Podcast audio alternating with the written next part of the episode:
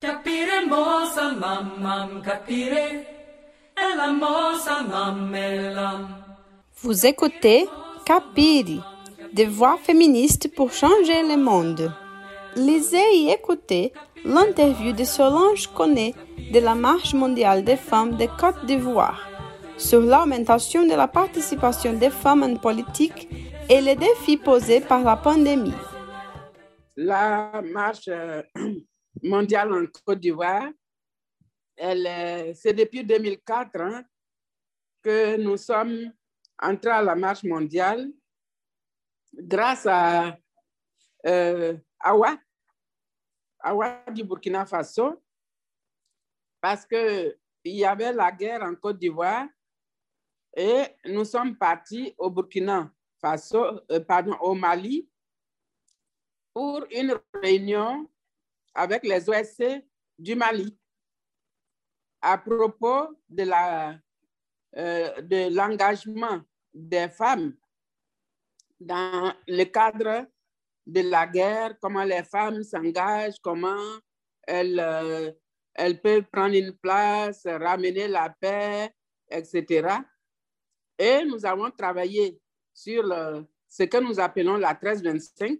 C'est un article des Nations Unies qui indique que dans la résolution des conflits, les femmes doivent être vraiment partie prenante. Et nous étions partis pour réfléchir non seulement sur l'article 1325, mais aussi de façon concrète par rapport aux violences qui étaient faites sur les femmes sur les champs de combat. Awa, qui était des passages à Sikasso, Mali, où nous étions dans le séminaire, elle est venue, je ne la connaissais pas, elle est venue pour soutenir les femmes de Côte d'Ivoire dans cette réunion-là. Et après, elle m'a dit, mais il y a un réseau qui s'appelle la Marche mondiale des femmes. Il faut t'intégrer dedans. Et dans la, la marche mondiale, tu trouveras des camarades, tu trouveras la solidarité, tu trouveras des personnes. C'est ce que j'ai fait. Sur le- la représentation politique des femmes en Afrique, parce que c'est le sujet que vous avez parlé dans, le- dans notre webinaire. Donc, la première Oui. question, c'est c'est ça. Nous comprenons que la participation politique des femmes qui se présentent à des postes politiques est extrêmement importante, euh, car elle nous permet de changer la politique d'intérieur. Mais en plus de cela, les processus électoraux en général sont importants et nous donnent la possibilité d'élire un gouvernement plus représentatif qui tienne davantage compte de nos agendas économiques. Il est, possible de faire une brève analyse euh, de la situation sur les processus politiques africains et la participation des femmes. Euh, oui, euh, je dois dire que le processus politique en Côte d'Ivoire, pour moi, il est très discriminatoire. Je commence par là. Il est discriminatoire parce que il y a plusieurs lois et textes qui disent on parle pour la femme. Mais en même temps, dans la même texte, le même texte, vous avez des articles qui bloquent le processus pour la participation des femmes. Par exemple, le quota de représentation. On dit il faut au moins 30% de représentation des femmes aux assemblées élues. Et dans le même temps, on dit euh, la réunion, le, euh, euh, le processus électoral, il se fait à travers euh, ce que nous on appelle ici les, les régions. Et dans une région, pour que on, applique le quota de 30 il faudrait que cette région ne comporte pas plus de trois hommes candidats. Donc, les femmes, elles ne peuvent être hein, euh, prioritaires que là où il n'y a qu'un seul poste. Or, ce n'est pas le cas pour beaucoup de régions. Donc, on se retrouve à avoir une loi et cette loi-là n'a pas de sens parce que ça ne peut pas s'appliquer en raison des réalités du terrain. Ça, un. De deux, euh, les partis politiques dans notre pays ne mettent pas les femmes en avant.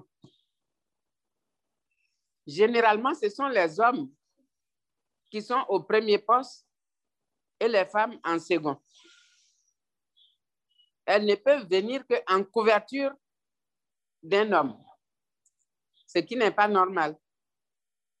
Et lorsque vous prenez euh, les, les, institutions, Assemblée nationale, Conseil économique et social, primature, etc., vous ne trouverez pas une seule femme à la tête. Tout, c'est les hommes. Les femmes, elles sont dans les commissions. Comme si elles n'étaient pas capables de prendre des décisions ou de réfléchir.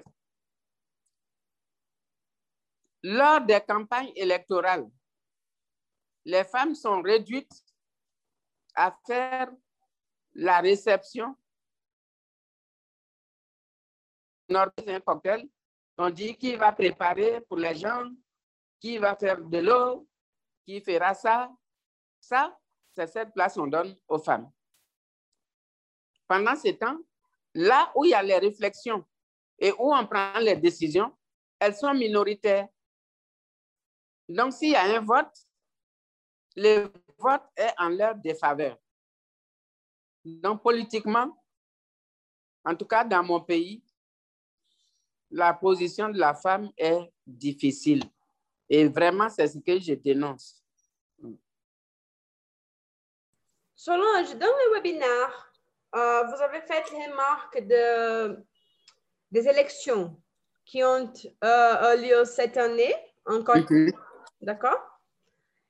Et vous parlez que le pourcentage des femmes aux, élections législatives euh, est passé de 10% à 15%.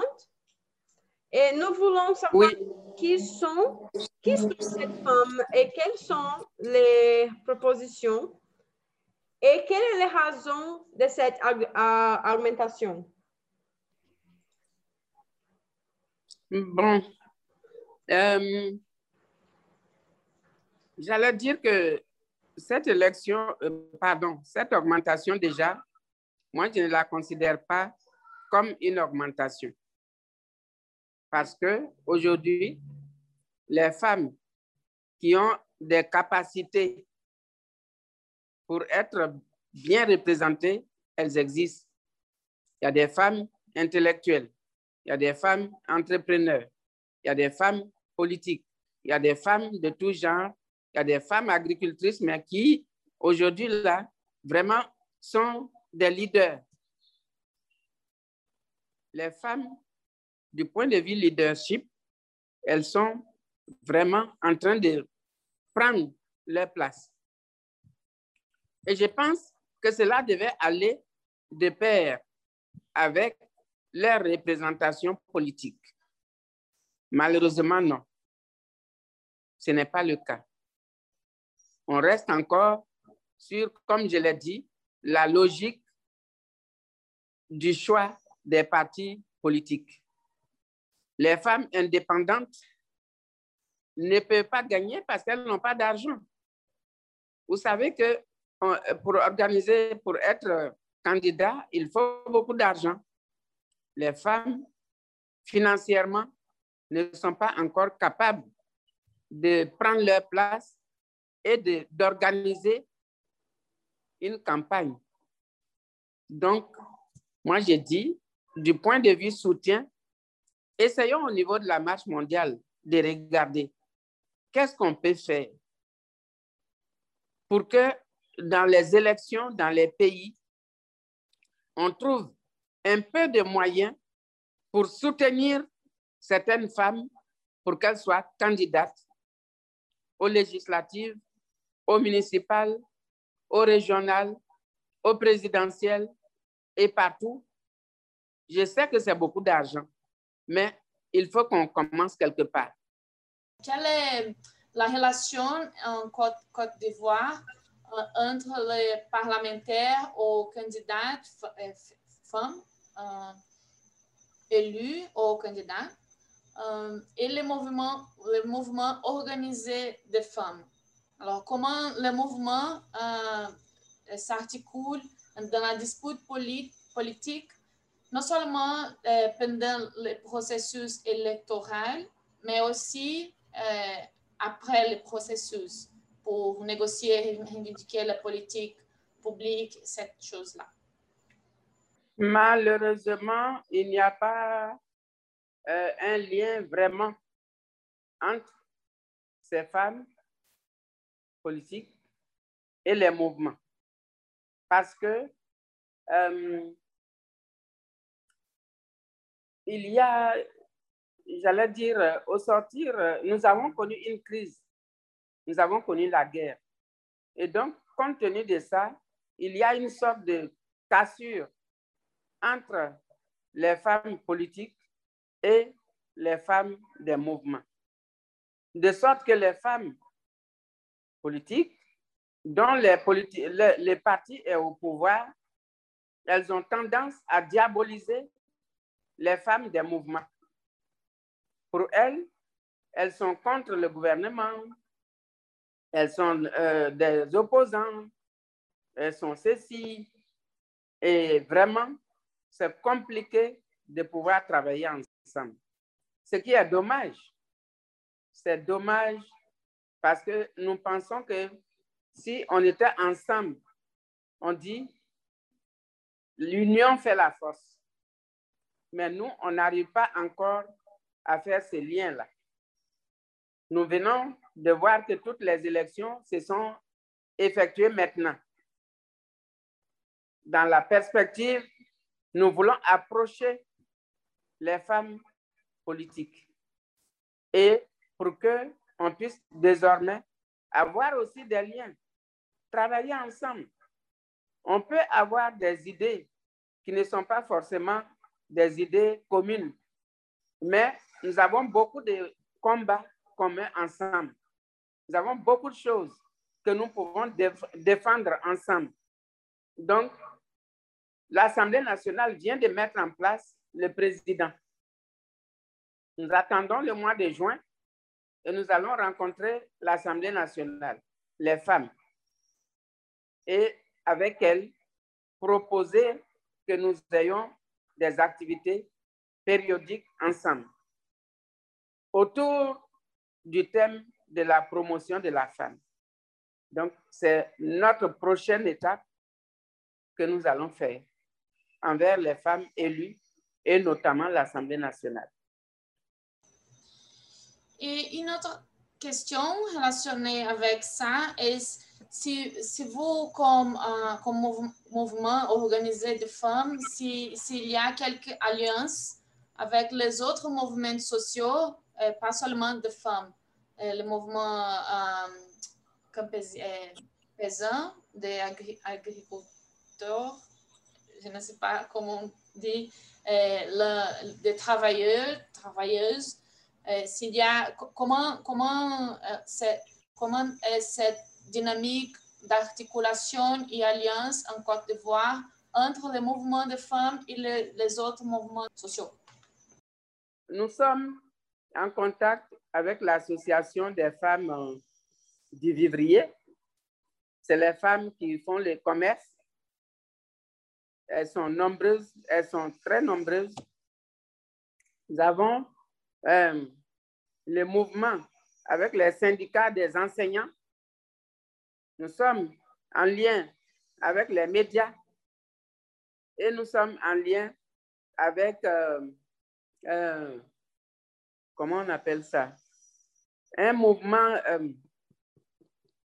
sur les questions de droit à la terre droit à la terre. Et donc, on pense que de tout ça, on doit être ensemble. Droit à la terre, droit économique, droit politique, droit social. On doit se mettre ensemble. Et les alliances, ça, c'est quelque chose de fort pour nous. Donc, ces alliances-là, nous allons aussi les continuer. Mais nous avons besoin de votre euh, expérience. Moi, j'ai été au Brésil et j'ai vu comment, avec la Via Campesina, avec euh, les grassroots et autres, comment vous avez, vous êtes, comment vous faites? Nous, on est seulement au début. Il faut nous aider par les alliances aussi avec les autres. Vous-même, au Brésil, partout ailleurs, pour que nous, on puisse avoir les réponses lorsque les, les questions sont posées, qu'on puisse avoir aussi du recul pour comprendre à partir de votre expérience comment nous, on peut aller plus? Ah, c'est bon. Euh, une autre question, Solange, euh, c'est sur le webinaire aussi parce que vous avez commenté les cas de la Tanzanie. Euh, et j'ai fait mes recherches. Euh, la vice-présidente a assumé le poste présidentiel après la mort de Jean Magufuli. Je ne sais pas comment, comment on dit ça. Euh, et a réussi à gérer la pandémie dans les pays mieux mm-hmm. que son, prédécesseur. Euh, qui était en déni de la réalité du COVID-19. Euh, quels autres exemples avez-vous à partager avec nous de l'administration politique des femmes africaines dans vos pays? OK. Sur euh, la question de la pandémie, les mouvements ont énormément euh, eu d'action pour la communauté. Euh, les relais communautaires, les associations, nous avons passé la communication pour euh, la prévention, passer le message sur qu'est-ce qu'il faut faire, mais aussi pendant le confinement, parce que nous, on a connu le confinement ici à Abidjan. On a constaté que pendant le confinement, il y avait beaucoup de violences conjugales, il y avait beaucoup de violences sexuelles sur des enfants, etc. Et nous avons dénoncé ça. On a aussi constaté que euh, les services médicaux pour les enfants et les femmes n'était pas assuré. On a fait un sondage et on a interpellé le gouvernement. On a fait une étude aussi, une étude sur euh, euh, l'impact du COVID sur les services de santé maternelle et infantile. Cette étude-là, on a les résultats qui sont sortis et je pourrai partager les résultats avec vous plus tard. En tout cas, nous avons beaucoup travaillé aux côtés du ministère de la Santé pour qu'on contienne le, euh, le virus. Actuellement, c'est la vaccination. Tout le monde ne veut pas faire le vaccin. On essaye de leur expliquer que c'est important de faire ce vaccin. Et aussi de l'autre côté, on essaye de voir le gouvernement pour que s'il y a des conséquences du vaccin, que le gouvernement puisse prendre en charge la qualité des vaccins. Moi-même, on m'a vacciné et c'est passé à la télévision pour que les autres personnes voient que on m'a vacciné aussi en tant que leader des associations, en tant que leader de mouvements de femmes. Et on a eu maintenant des personnes qui viennent pour se vacciner. Au moment où la Côte d'Ivoire allait prendre son indépendance, il y a eu euh, les forces coloniales. Et donc, les, les hommes, les partis politiques qui devaient prendre le pouvoir à l'époque, la plupart des hommes ont été envoyés en prison dans une ville qui est à côté d'Abidjan et qu'on appelle Grand Bassam. À l'époque, c'était une prison difficile et c'est là-bas qu'on envoyait les personnes qui étaient, on va dire, récalcitrantes. Et donc, les, les, les hommes ont été envoyés en prison et les femmes sont restées chefs de famille, faire tout ce qu'il fallait pour les enfants, pour elles-mêmes. Et à un moment donné, il y a une des, des femmes leaders qui s'appelle Marie Corée, qui a dit, mais il ne peut, nous ne pouvons pas rester à assister nos maris en prison et surtout qu'on ne sait pas pourquoi. Est-ce que revendiquer son indépendance est un crime? Nous pensons que nous avons assez fait sous le colonialisme et qu'aujourd'hui, nous voulons l'indépendance du pays. Et si pour ça, nos époux sont en prison, alors toutes les femmes, allons-y aussi en prison. Et c'est comme ça que les femmes ont été, euh, quand elles ont lancé, nous étions petits, on a petite, on n'a pas vu, mais on a encore l'histoire de cette dame Marie Corée. Et quand elle a lancé son appel à l'union, les femmes sont venues de partout, des femmes qui savaient lire et écrire, des femmes agriculteurs, des femmes vendeuses, des femmes de milieux pauvres, des femmes de pêcheurs et tout. Et elles ont marché. Elles ont marché. À l'époque, ça pouvait faire au moins 50 kilomètres. Elles ont marché et elles sont allées sur la prison où était leur mari. Et avec une détermination que les forces militaires n'ont pas pu les arrêter. Et c'est comme ça que elles ont pu libérer leurs époux, leurs maris. Donc, Marie Corée, en Côte d'Ivoire, pour nous, c'est un symbole. C'est un symbole. Et il y a des femmes aussi actuellement. Si je prends l'ex-président qui, qui était en prison à La Haye, sa femme aussi, certainement qu'il y a eu beaucoup de choses qui n'ont fait, qui n'étaient pas bonnes, mais l'engagement de la femme, son épouse est une femme engagée et elle, donne l'exemple de dévouement, elle donne l'exemple de courage pour ne pas que les femmes se disent, nous ne sommes pas capables de faire telle et telle chose. Mais elle sait toujours leur dire que lorsque les femmes sont unies avec d'autres personnes, parce qu'il ne faut pas que la lutte féminine qu'on la voit comme si c'était quelque chose, les femmes contre les hommes de l'autre côté. Ce n'est pas ça. Notre lutte, c'est une lutte pour faire en sorte que nous sommes tous des humains. Nous sommes des êtres humains. Et il faut que sur la terre que nous vivons, il faut que notre mère patrie, notre mère terre, que les bénéfices que nous en tirons, que ce soit pour tout le monde, sans discrimination. C'est cela qu'il s'agit. Donc, on n'est pas en train de faire une, euh, une euh, comment on va dire ça, des actions pour dire oui, c'est les hommes, il faut donc, il faut non. Il y a des hommes qui sont avec nous. Je connais la marche mondiale, il y a des femmes, il y a des hommes, quand nous organisons nos séminaires, il y a des hommes qui viennent, il y a des hommes qui viennent témoigner. Lorsque nous avons des activités, il y a des hommes qui viennent avec nous. Nous ne sommes pas les ennemis des hommes. Nous sommes alliés. Tout homme qui va reconnaître notre lutte féministe, nous sommes, cette personne-là est notre allié. Donc, je peux, dans les temps passés, prendre le cas de Mme Corée, qui a su faire la mobilisation pour aller libérer les femmes en prison.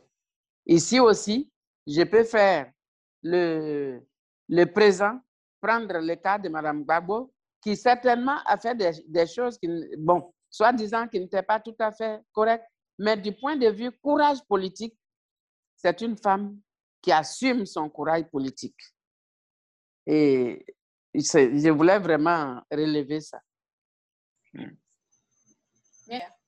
Et la pandémie, les vaccins et la politique en, en général, on était la cible de, de désinformation et, Mhm. et des fake news en tout le monde. On, on- on voudrait savoir euh, comment voyez-vous cette question en Côte d'Ivoire? Et aussi euh, on- on- on voulons- nous voulons demander euh, quelles, quelles sont les quelles sont les, les stratégies de formation politique féministe pour faire Mhm. face à, à cette, cette désinformation que la droite a, a imposée dans, la- dans la dynamique politique? Et quelles sont les stratégies de formation politique politique féministe aussi pour augmenter la participation et l'organisation populaire, euh, populaire et féministe dans la politique.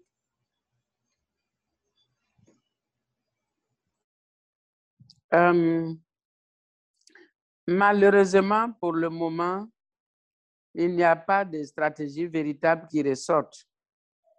Parce que euh, la pandémie, telle que ça a été présenté, ça, se passe comme si ça a un peu freiné la force des personnes en face de la pandémie. Parce qu'on ne savait pas par où prendre les choses. Les informations viennent, les unes contradictoires des autres, et puis euh, on ne connaît pas, on n'a jamais vécu cette situation. On nous montre des images qui sont terrifiantes, on nous montre une situation grave. hein. En Afrique, on dit, oh là là, si la pandémie arrive, tout le monde va mourir, et ceci, cela. Il y avait déjà cette peur, il y avait déjà euh, cette situation qui a désarmé les personnes, qui a fait que les gens n'étaient pas au mieux de leurs capacités pour poser des actes et pour, pour, réfléchir à des stratégies. Maintenant, ce que moi je constate, c'est que nous sommes dans, un, dans, une, euh, dans, une logique où on va commencer, le capitalisme va continuer à nous, à nous, euh, à nous mettre, euh, disons, une sorte de pression. Pourquoi? Parce que nous sommes en face des rapports de force, de, comment on va dire ça, des grands, des grands de ce monde-là. Aujourd'hui, on parle du vaccin. Mais ici en Afrique, on nous dit, mais pourquoi est-ce qu'il y a les palus depuis longtemps? Pourquoi est-ce qu'il y a le VIH depuis longtemps? Pourquoi il y a la tuberculose? Bon, tuberculose encore, il y a un vaccin à la naissance. Mais pourquoi est-ce que le VIH et chose, il n'y a pas eu de vaccin tout de suite, le palu, il n'y a pas eu de vaccin tout de suite. Et puis, l'autre qui arrive, ça ne fait même pas un an, on a plein de vaccins qui sont sortis partout. Ça, ça montre qu'il y a quelque chose qui n'est pas tout à fait, euh, comme on dit en, français, on dit il y a beaucoup de non-dits. Beaucoup de non-dits, ce sont les industries, les grosses industries qui se cherchent encore des positionnements, plus de profit, plus de ceci. Et ça, on le perçoit. Dans nos pays, on a dit, l'OMS va vous soutenir, on va donner, hein, euh, dans, le, dans le cadre d'un groupe qu'on a créé, qu'on appelle COVAX. Dans le COVAX, on va donner des vaccins ici à la Côte d'Ivoire, on va donner ici au Sénégal, on va donner à d'autres pays, etc. Mettez-vous ensemble. Les gens se sont mis ensemble. Ce que moi je constate, le vaccin qui est venu en Côte d'Ivoire, c'est 500 000 doses. Or, c'est un vaccin qui se fait deux doses pour chaque personne. Ça veut dire que c'est 250 000 personnes qui seront vaccinées sur les 25 millions que la Côte d'Ivoire est. Est-ce que vous, vous ça, c'est une goutte d'eau dans la mer. Mais en même temps, nous, les mouvements sociaux, on se demande, cette gratuité, qu'est-ce qu'il y a derrière? On n'a jamais donné gratuit, là. Le vaccin, il a été produit. Il a un coût. On ne peut pas comme ça le prendre et venir le donner dans un pays et on dit que c'est gratuit. Nous disons non. Il y a certainement quelque chose qui est derrière et c'est quelque chose qui est derrière. On devront chercher, nous devrons comprendre et pour que ensemble, en tant que mouvements sociaux, ce qui va ressortir, nous devons pouvoir agir dessus. Si c'est des choses pour encore venir renforcer la domination sur les populations pauvres, sur les femmes, nous serons là pour dénoncer cette domination économique, cette domination hyper politique, cette domination, je ne sais comment la qualifier. Nous serons encore là pour la dénoncer comme il se doit. Nous sommes d'accord pour participer à la lutte contre la pandémie, mais ce ne sera pas à n'importe quel prix. Ça, il faut qu'on le dise aussi. Donc, nous attendons, pas les bras croisés, hein, mais on essaye de comprendre les choses. Et si nous comprenons et que des choses se dégagent qui montrent une, euh, euh, euh, comment on appelle, que dans les rapports de force, les femmes et les enfants et les personnes hein, à besoin seront marginalisés, nous ne serons pas d'accord. On va dénoncer ça. Voilà.